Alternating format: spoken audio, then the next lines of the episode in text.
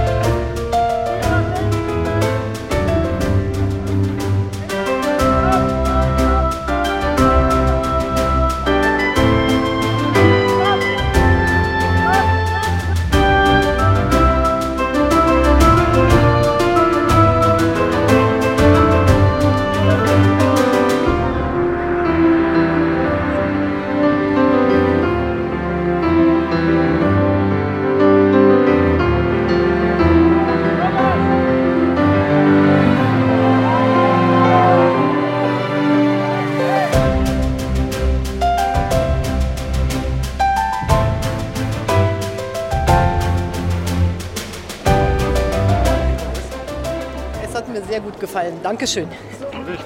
Ganz ausgezeichnet, musikalisch war das wunderbar und vor allen Dingen im dritten Akt hat mir das Bühnenbild gut gefallen mit den Traum-Isolden und dem äh, Tristan, der beweint wurde. Also das waren starke Bilder und ein schöner, wunderbarer, großartiger Abend. Gut für Bayreuth.